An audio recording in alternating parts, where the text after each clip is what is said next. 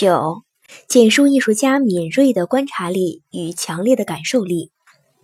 罗丹，科罗在树顶上、草地上和水面上看见的是善良，米勒在这些地方看到的却是痛苦厄运的安排。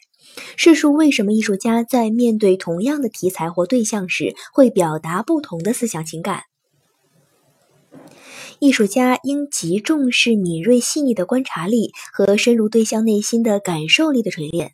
社会生活是艺术创作的源泉，因此深入观察周围的世界，洞悉社会的众生相，审视自我的内心世界，做生活的发现者和有心人，是艺术家把握现实进行艺术创作的基本素质和必要准备。正如黑格尔说。艺术家要具有蜗牛般眼观四方的能力，狗一般的嗅觉，田鼠般的耳朵，能看到、听到、感受到周围的一切。也正如苏珊·朗格所说的，所谓艺术家的眼睛，就是能将看到的事物或声音、运动事件同化为内在形象的眼睛，也就是将表现性和情感意味移入到外部世界之中的能力。艺术家从现实生活中所取得的一个图案、一束鲜花、一片风景、一桩历史事件或一桩回忆，生活中的任意一种花样或课题，都被转化为一件浸透着艺术活力的想象物。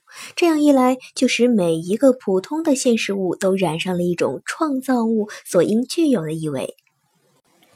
一个对象称之为。认识的对象还是审美的对象，依赖于你以何种感受方法去感受它。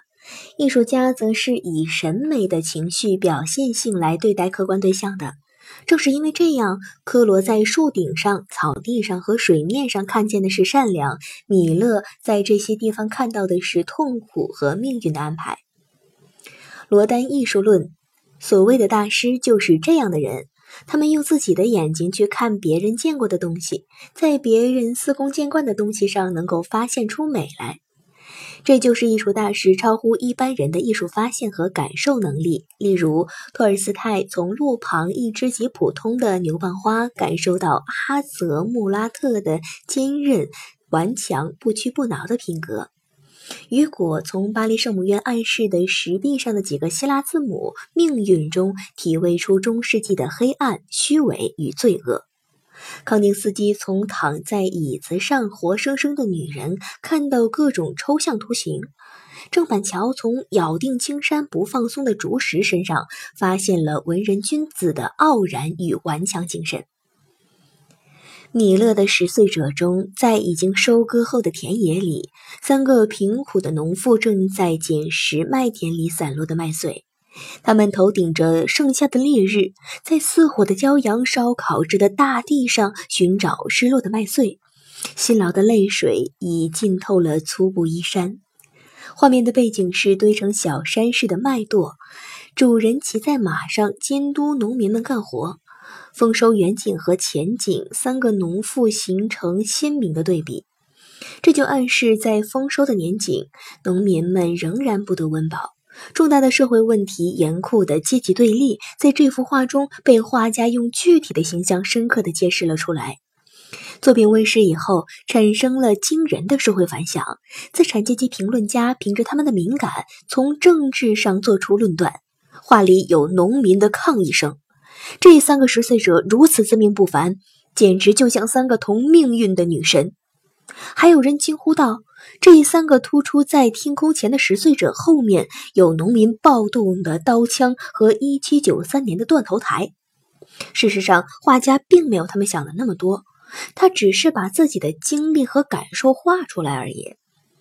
晚钟里，画家塑造了粗陋、朴实，甚至木讷、痴呆，而内心纯净、虔诚、温顺、善良的农民形象。一八六二年，米勒完成《浮锄的男子》。在一片荒芜的土地上，一个青年农民正在浮锄喘气，似乎生活和劳动沉重的分量已经耗尽了他的精力，而眼前还有大片的麦田等待着耕耘，远方则是城市朦胧的身影。那是不属于他的另一种生活，这无疑是一幅向社会挑战的作品。画家在这里发出了一声凄厉的呐喊。克罗曾说过：“如果你有善良的心地，一定会在作品里表现出来的。蒙特丰丹的回忆是科罗的代表作。画中一棵巨大的树占据了整个画面的二分之一，而另一棵干枯的树与之遥相呼应。